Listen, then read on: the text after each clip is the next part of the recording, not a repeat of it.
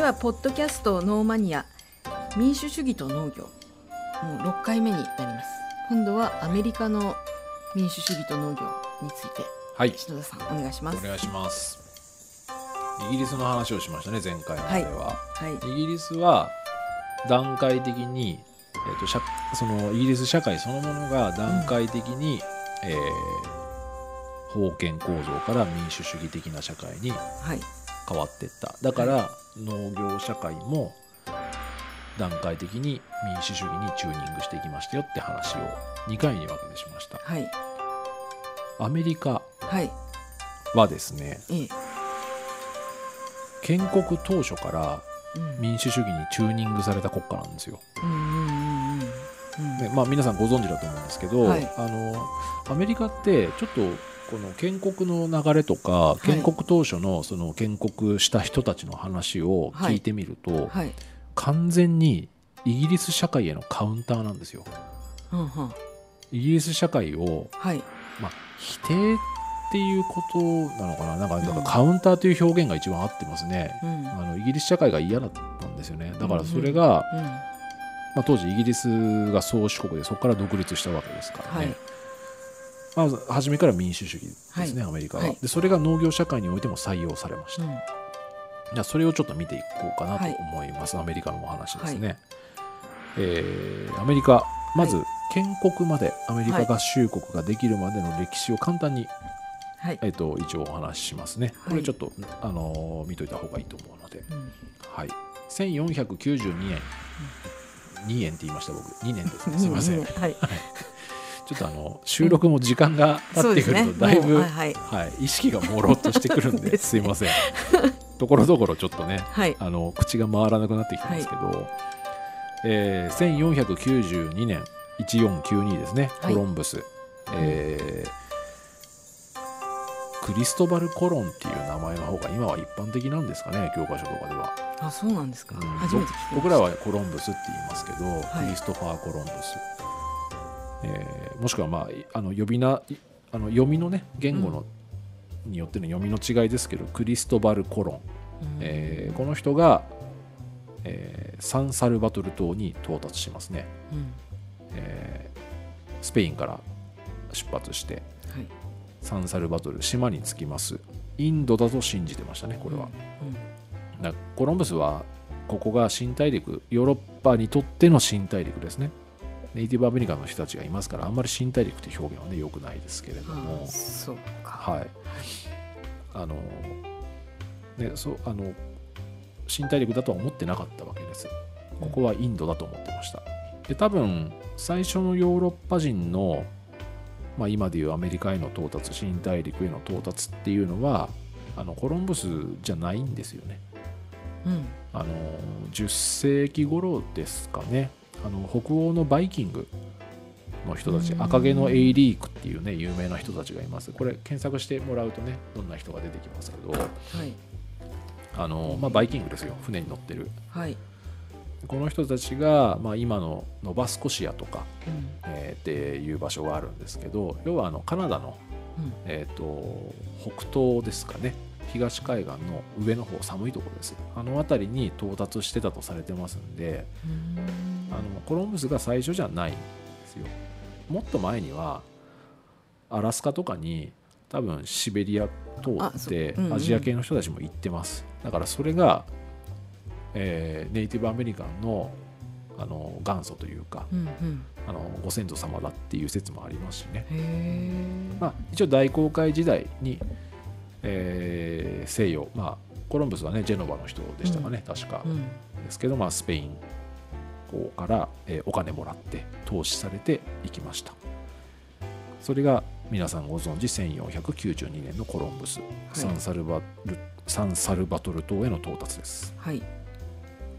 でヨーロッパ人とえー近代のヨーロッパ人と新大陸、後のアメリカうん。のコンタクトはここから始まります。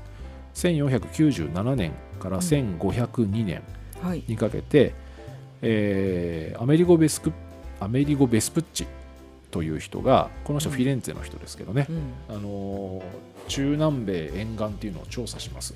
はい。どうやらこれインドじゃねえぞと。うんここでだんだん分かってくるわけですね。アメリゴ・ベスプッチってあんまり皆さんご存知ないですよね。う、ん。はい。あの大航海時代好きにはすごく有名な人なんですけど、うん。アメリカっていう名前はこのアメリゴ・ベスプッチから取られてるんです。あああれ？これ何かの時にも喋りました？言いましたっけ？何か聞いたような気がしますね。はい。まああのそうなんですよ。コロンブスの名前ってコロンビアっていう国名にしか残ってないじゃないですか、はい。でもはい。まあ本当だったらっていう言い方も変ですけど、うん。あのコロンブスの名前じゃなくほ本当だからコロンビア大陸って言っててもおかしくなかったんですよね、はい西洋人史観的には。はいはいでもアメリカっていう名前はこのアメリゴ・ベスプッチのうん名前から来てますね。コロンブスはちょっといろいろね、うんあのあったんです。あそうなんではい、すか、これもう話すと長いんで、カットカットします、これは。はいはい、調べてください。あの結構検索すればすぐ出てきます、コロンブスのことは。でまあまあアメリゴ・ベスプッチさんがこれ新大陸だよと、うん。インドじゃないよっていうことで、えーまあ、これが、まあ、アメリカと呼ばれる土地にどんどん変わっていきますね、でヨーロッパ人がどんどん入植してきて、まあ、当初はねあのピューリタンという正教徒の一あごめんなさいピューリタンの一派であるピルグリム・ファーザーズっていう、ねはい。教科書にも載ってますけど、はそういう人たちが来たりしてうん。あのまあ本当に入植っていう何もない土地。うんに入植するっていうところから始まります。でまあたくさんの人がヨーロッパから北米大陸、はい。えーで中南米にもまあ入っていきますけどね、まあ、主にここはアメリカの話なんで北米にはい。入植します、で時代は飛びまして、はい。18世紀、はい。えー北米で、まあ、今のカナダ、うん。アメリカですね。はい。入植者の対立っていうのが、まあ、起こります、うんまあ、やっぱ利害関係とかねいろいろバラバラになってくるんでしょう。その羊うもん。ねさまざまな人たちが入植してきてるわけですから。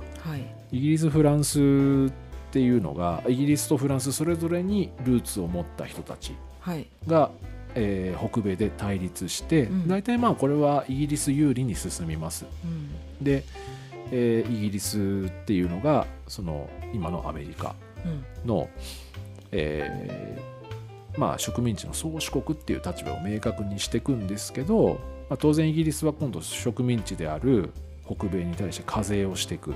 はい。でその課税に、あのーまあ、ブチギレる植民地側が、まあ、あの教科書にも載ってますけどボストン茶会事件っていうのを起こして、うん。であのイギリスから来たお茶を高く買わされるんですけど、うん。それをあのボストン港に着いた船からぶんどって海に捨てるっていう事件がねあの海がお茶で染まるっていう紅茶で染まるっていう事件がありました、うん。まあ、そんなこともあり1775年はい。アメリカ独立戦争が始まります。はい。植民地側対イギリスと。うん。で1776年7月4日、うん。アメリカ独立宣言がありもうアメリカとして独立します。植民地じゃありませんということになりますね。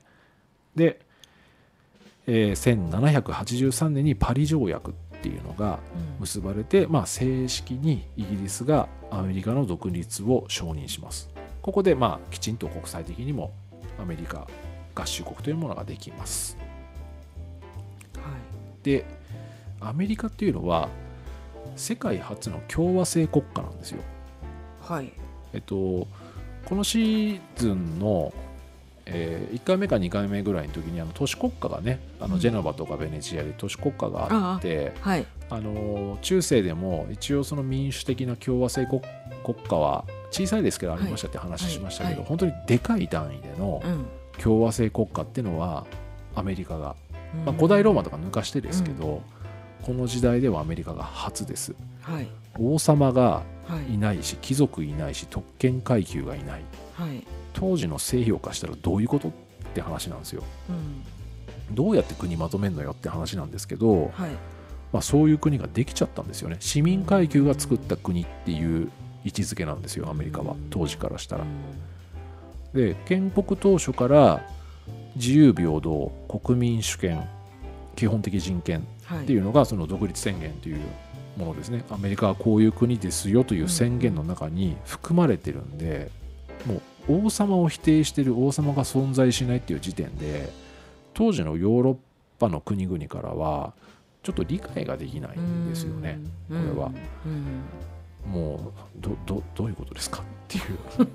王様いないってどうやって国を運営するんでしょうかっていうね。ん。確かにね。はい、はい、これ難しいんですよ。うん。社長がいない会社ができましたみたいなもんですかね。そうですね。うん社長がいない会社ってありますか？わかんないですけど。わかんないけど。合議制で決めてる会社とかかな、ねあんまりあんまり聞いたことないですけどね、うんまあだからそそういうもんなんですよね。アメリカはそういう国だったんですよ当時からすると。まあ大統領がねいますから、はい。大統領がトップではあるんですけれども、はい、まあフランス革命にも影響を与えますこのアメリカ独立っていうのは。うんあらアメリカっていうのはあの建国当初から民主主義的な国家です。うん。まあ、でも民主主義的な権利を有しているのは成人した白人男性のみっていうのはもはやお決まりのね。はい。結局は今とは違うんですけど、うん。で東部の13州ですね。あの有名ですけどフィラデルフィアをはじめは中心としてそこが首都でワシントンじゃなかったんですよ。うん。で東部13州っていうのは独立初期のアメリカででまだまだそのアメリカっていうのは、えー開拓しなきゃいけない、はい。えー土地。まあか開拓しなきゃいけないっていうかそのネイティブアメリカの人たちはいたんですよ。はい。いたんですけど、うん。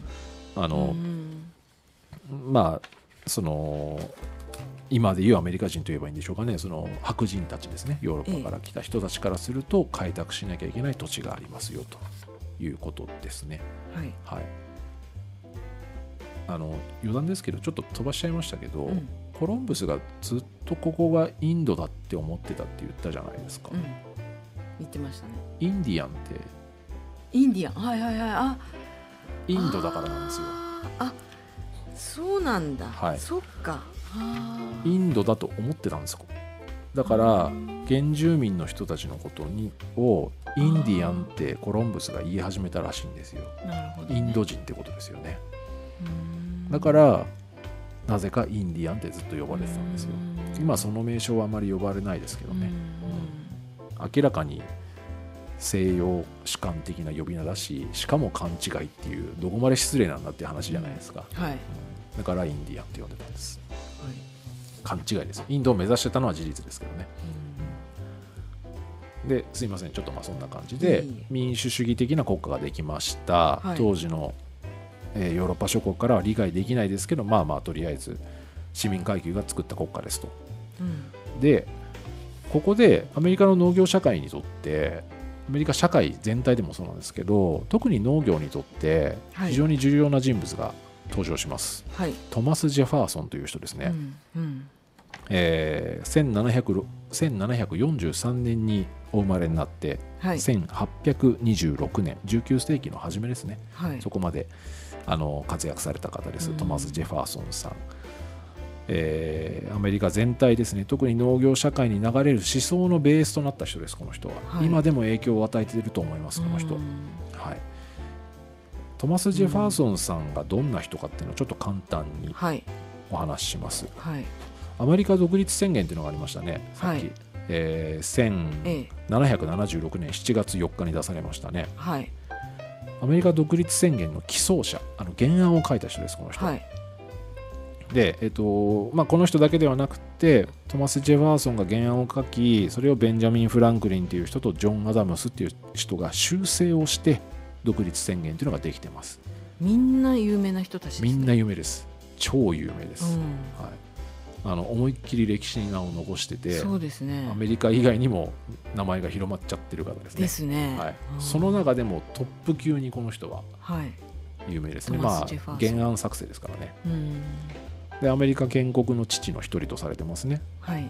でこの人はあのヨーロッパから来た人ではなくてあのご先祖様はヨーロッパから来てるんですけど、はい。この人ご自身はあのバージニア植民地っていうところですね。はい。そこ、まあ、独立前の場所ですけど、そこでおお生まれになって比較的まあ裕福なお家柄の方と。はい。で大学ではうん。え数学と哲学形事情学。形事情学ってあの哲学の一ジャンルなんですけどもうはいあの何言ってるか分かんないぐらいあの複雑です。だからもう説明しませんこれは。わかりました。はい。はい。まあ、数学哲学はい。ですね、えーを学んでて、うん。で政治指導者であるわけですねこの人は、あうん。の独立宣言とか起草してるんで。でうん。政治指導者ではあるんですけど同時に園芸学者はい。建築家はい。考古学者はい。古生物学者はい。発明家バージニア大学の創設者。でさらに言語は、はい。英語は当然喋ってますけど、はいラテン語はい。古代ギリシア語、はい。フランス語を学んで、はい。フランス語に至ってはネイティブレベルだそうです。でさらにさらにですよ、トマス・ジェファーソンさんさらにねバイオリンをたしなみ、えー古代ローマの政治家歴史家の、あのータキトゥスはい。だったりホメロス。はい。この人は古代ギリシャの、えー、と銀融詩人ですね、はい。青いドスって言うんですけどうん銀融詩人ですね、これらを読むんですよ。読めるんです。ラテン語で書いてあったり古代ギリシア語で書いてあったものを読めるんですこの人。あー。1日15時間勉強してると。どんだけ優秀なんだって話ですよね。そうですね。15時間勉強して政治指導者としてはい。働く時間もあり、食べたり寝たり睡眠時間ね3時間ぐらいだったんじゃない？しかも考古学やって園芸やってるんですよ。古生物学もやってるんですよ、で発明もして大学も作ってどんだけ優秀なんだっていう、ね本当すごいですね。学校の勉強できてスーパー優秀で音楽できて家柄もいいんですよ。あどんだけですかこの人って話ですね。まあ、そんなトマス・ジェファーソンさんは、ーうん。えーまあ、フランス語がネイティブレベルですから、はい。あのーフランス講師ですね、はい。あのーフランスに駐在する、あのー講師、まあうん。まあ、大使みたいなやつですね。それもやってますし、はい。あの今2ドル紙幣の人になってます。あ2ドル紙幣に顔書いてますね。1ドルがねワシントンさんじゃないですか。2ドルはこの人です。トマス・ジェファーソンさん、で、えーまあ、当然というかもうこんだけスーパーマンですから、ーうん。第3代アメリカ合衆国大統領です、うん。あだこれで知ってるのかな？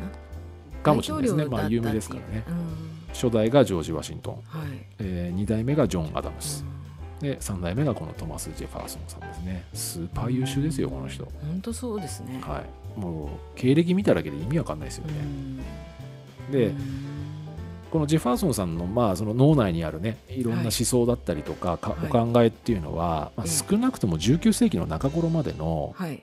あのアメリカの発展ですね。アメリカが国土を拡大していく上で、うんえーアメリカの国家運営の、まあ、基本理念基本概念となるんですよ。で国家の、えっとまあ、政治家たちがはい。アメリカっていう国を運営していくにあたってのうん。理論武装の根幹になってます。この人の頭脳っていうのは、うん。まあ、そのぐらいすごく影響力が強い人ですね。はい。でジェファーソンさんのちょっと頭の中を少しだけはい。ご紹介します。はいジェファーソンさんその1思考その1です。はい。えーキリスト教的な価値観を重視します。うん。プロテスタント的なんですけどうね、毎日それからあの毎週の礼拝っていうのを欠かさない人なんですって、この人。うん。だから勤勉って言ったらいいんですかね、なあのうんキリスト教の信者の方でうん。これは現代の一般的なアメリカ人の感覚というか習慣に影響してるんじゃないかと言われます日曜日の朝に礼拝行くとかってよく聞くじゃないですか、はいはいあとあのえっとご飯食べる前に、うんあの神に感謝するみたいな、そういうこともジェファーソンさんの思考とされてますね。はい。でこれがまああの非常に宗教的。だからはい。アメリカって民主主義国家であって、うん。信教の自由うん。とかを保障されてはいるんですけど、うん。意外と宗教的なんですよ。うんあの合衆国の大統領って就任の時に聖書に対して宣誓するじゃないですか。はいこれ多分ジェファーソンさんのうん影響ですね。それがまだ残ってます。アメリカには仏教徒もうんイスラム教徒もうんユダヤ教徒もたくさんいるじゃないですか。うんでも聖書に対してうん宣誓するんでキリスト教的なんですねすごく。うんあとアメリカの中西部っていう、えっと、ちょっと田舎のエリアっていうのは、はい。キリスト教原理主義って言ってまだまだ古い体質のキリスト教の、あの思考がだいぶ残ってるエリアがまだすごく多いんですよ。うん。これもちょっとやっぱこの当時のジェファーソンさん的なうん。感覚が残ってるんじゃないかとされますね。まあこういった宗教的な、うん。えー、とマインドを非常に強く持ってる方ですね。はい。でジェファーソンさんの思考その2はい。はい農本主義者ですこの人は。農本？はい、農本主義っていうのがあるんですね。農本というのは農業の農に、はい。あの書書籍の本ですはいね。はい。農本主義者です、はい農本主義っていうのははい。簡単に言うと農業と、まあ、農業社会っていうのをうん。国の基本とする思想なんですよ。うーん。これは別にあのジェファーソンさんのオリジナルじゃないんですけど、うん。あのまあ、この農本主義っていうのを第一に考えたのがジェファーソンさんですね。農業農業社会を起こしてうん。充実させることがまあ国が豊かになる手段であるとはい。いうことなんですよね。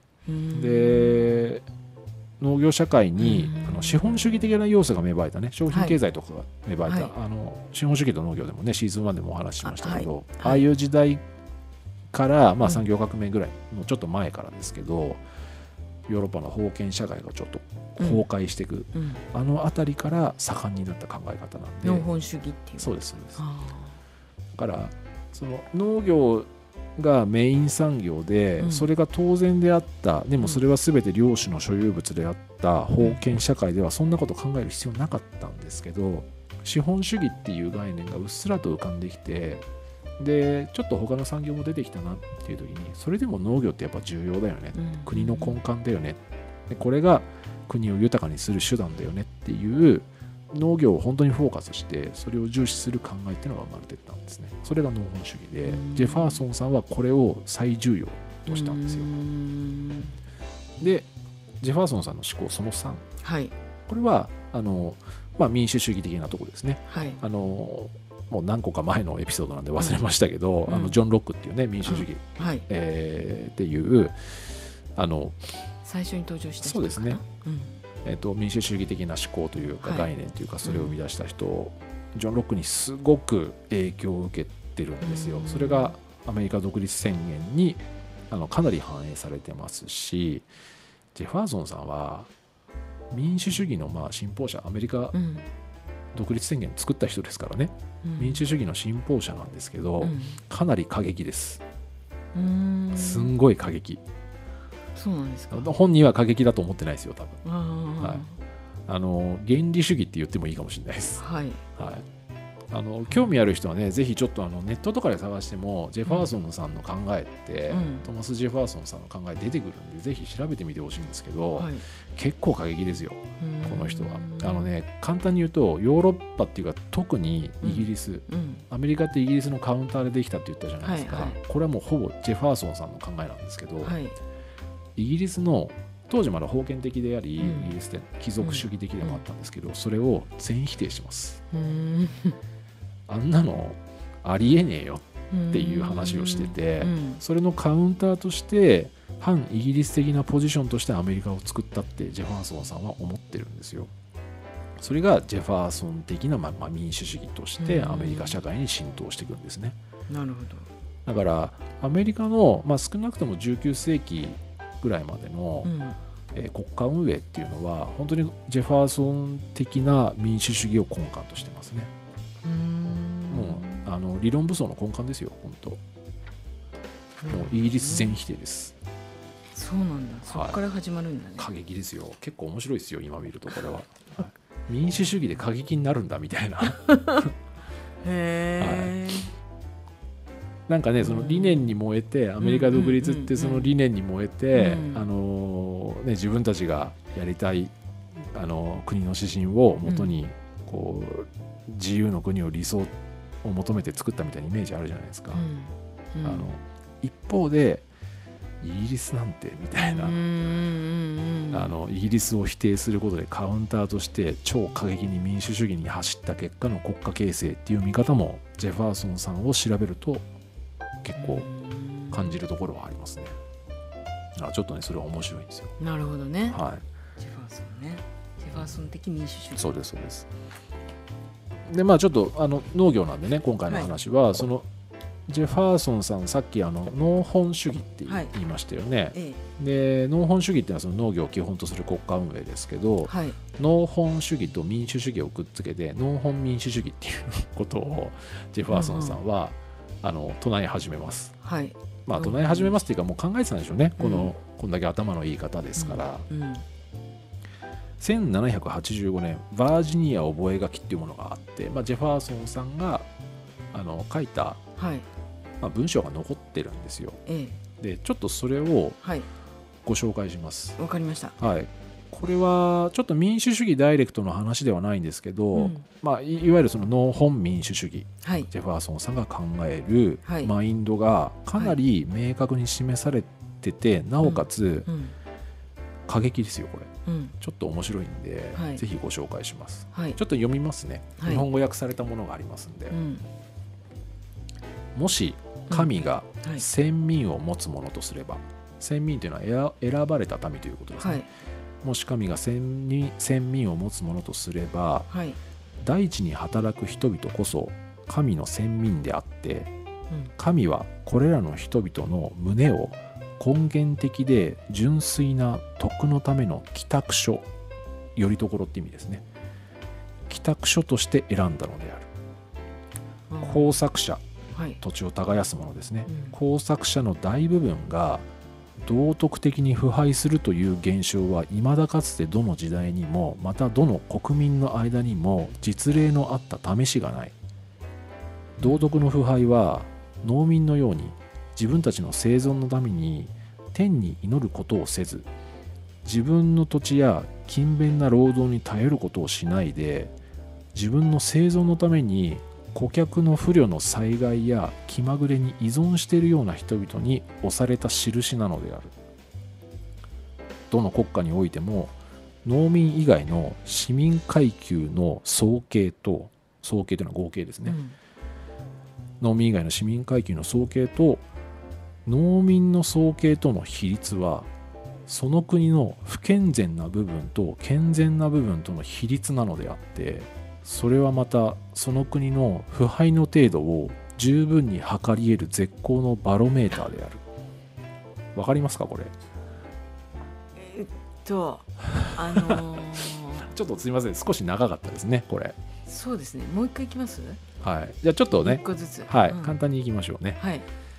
神が先民を持つものとすれば、い。大地に働く人々にこそ人々こそ神の先民であってつまはいり大地で働いている農民の皆さんがうん。神に選ばれた民なんですよ。はい。で神はこれらの人々の胸を根源的で純粋な徳のための帰宅所うん。根源的で純粋な徳。うん。人間として素晴らしい徳うん。のよりどころっていうのは農民なんです。うん。うん農業に従事する方々なんです。で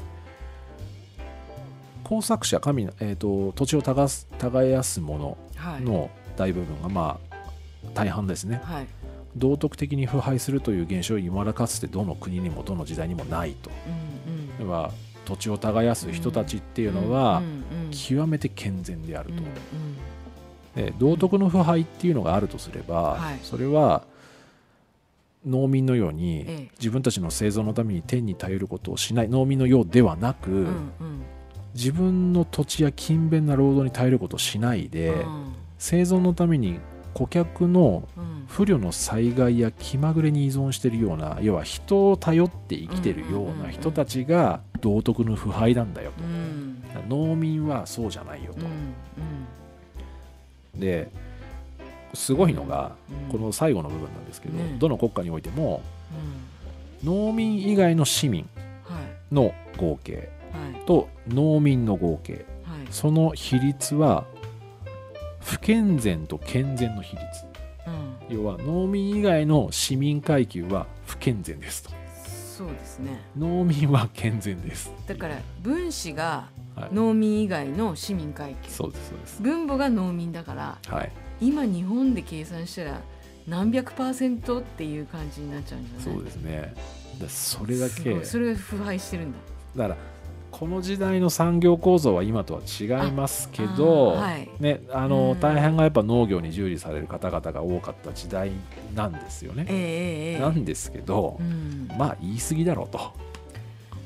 いやーでもやっぱり額に汗し手に手でなんかこういろいろなんつうの？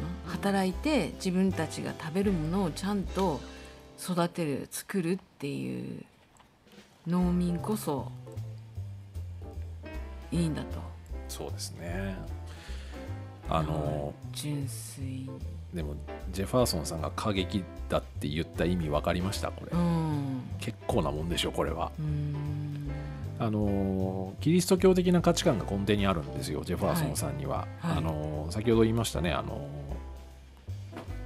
礼拝を欠かさないとか、うんうんあのうん。キリスト教を重視するんですよね、はい。この人自身が多分敬虔なキリスト教信者だと思うんですけど、はいあのしかもそのなんでしょうねローマ教会とかじゃなくてプロテストランプロテストタントうん。プロテスタントなんで、えっとうん。直接神に向き合うタイプのうん。信者なんですけどあの農民は神によって選ばれた民であるという概念なんですよね、キリスト教の神ですね。うん。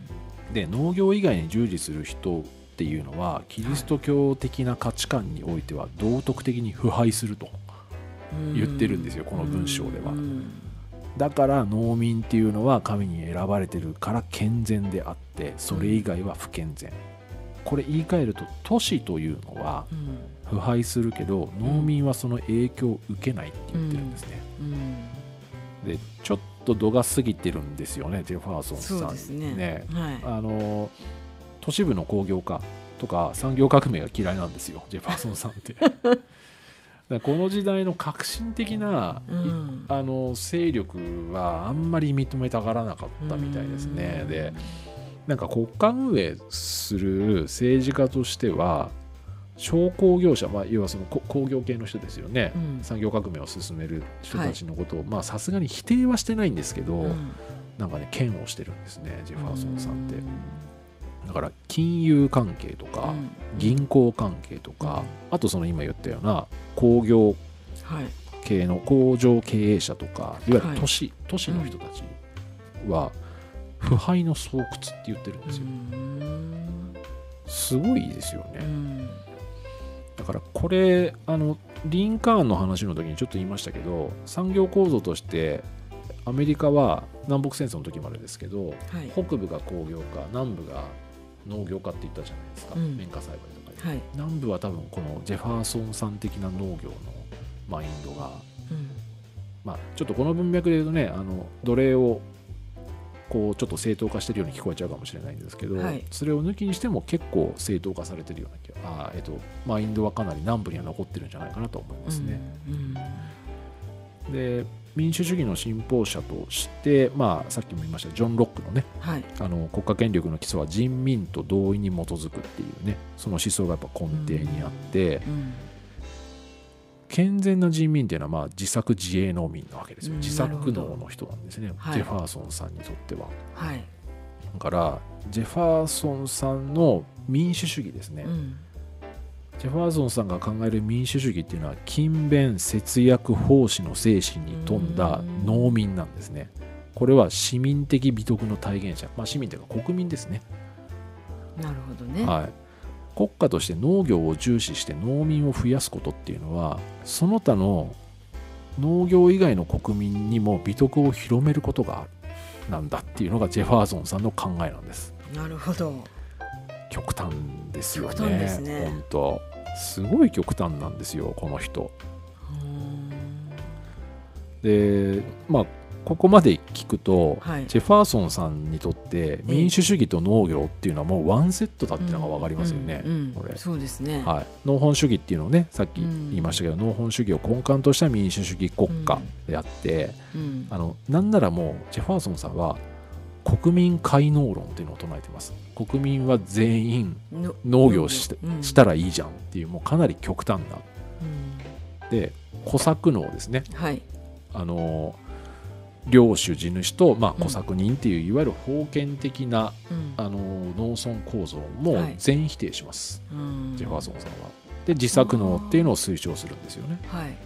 だからイギリスの時はその小作農的なね領主がいて、でそこから徐々に徐々にグラデーションで自作農がまあ増えてったというかその権利を獲得してったっていう話をしましたけど、はい。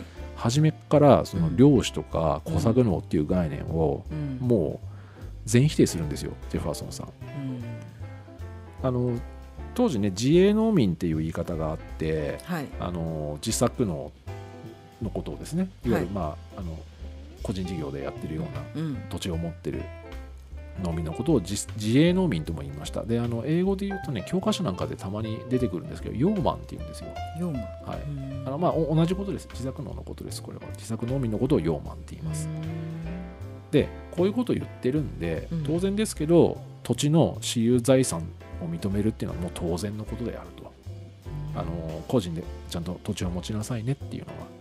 だから国を作るのはあなたたち農民です。うんだから自作農でちゃんと土地を持ってあの、まあ、この場合は土地を開拓してくださいっていうのもねアメリカの場合はあるわけですけど、えーあなたたち農民が国を作るんです。だから政治にも参加してくださいねっていうことが民主主義にもつながるわけですね。でここでいう自作農まあ、もちろんその、ね、自分で土地を持って農業をする人たちのことなんですけど、はい。アメリカのこの時代の場合は、えっと家族農業を指す場合も結構多いんですよ。うん。家族でうん。農業をしてくださいって。これはい西部開拓の風景ですよね。うん。あの土地を開拓に西部に家族で移住してそこを開墾して。うん。西部劇の世界ですよね。ウエスタンはいの世界ですね。うで、ん。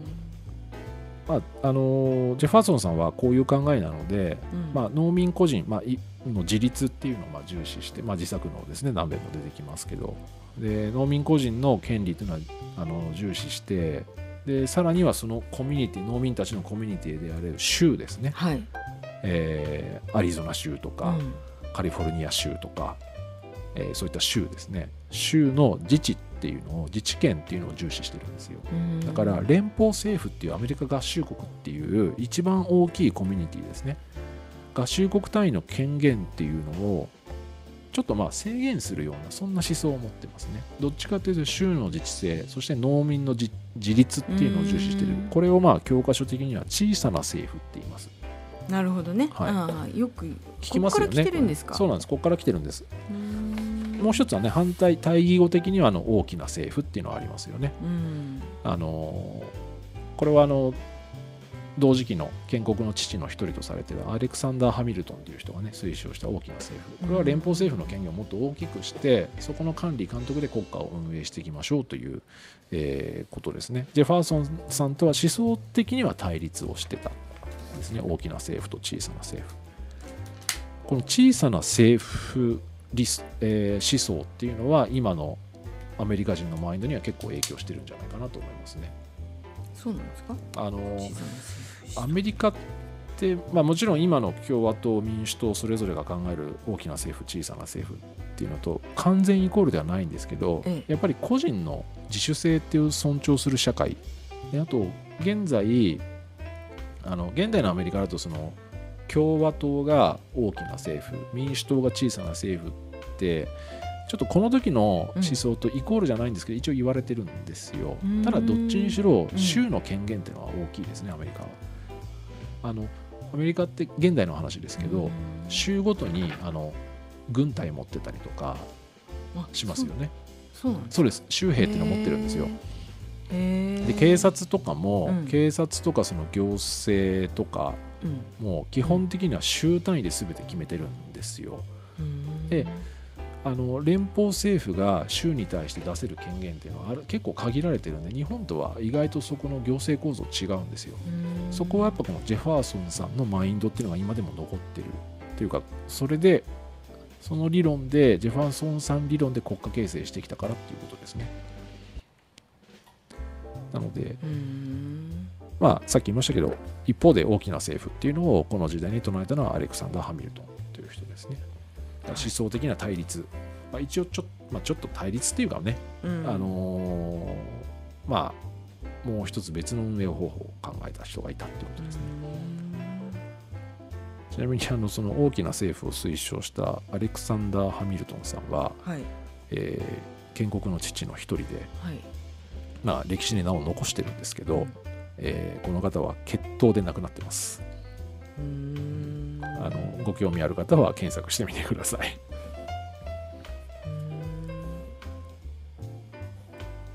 なるほどね。はい。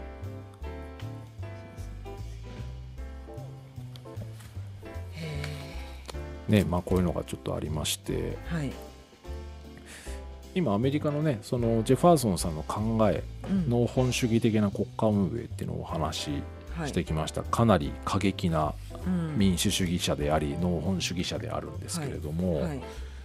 えーアメリカの話はちょっともうちょっと続きます。アメリカの農業社会っていうのが、うん。この後、まあどういうふうに影響していったのかっていう話をするときにやっぱりネイティブアメリカンとか、うん。まあ黒人奴隷の方々のお話とかはちょっと避けては通れないのとはい。この、えー農本主義的というかねその農民の自立っていうことですね。小さな政府。うん。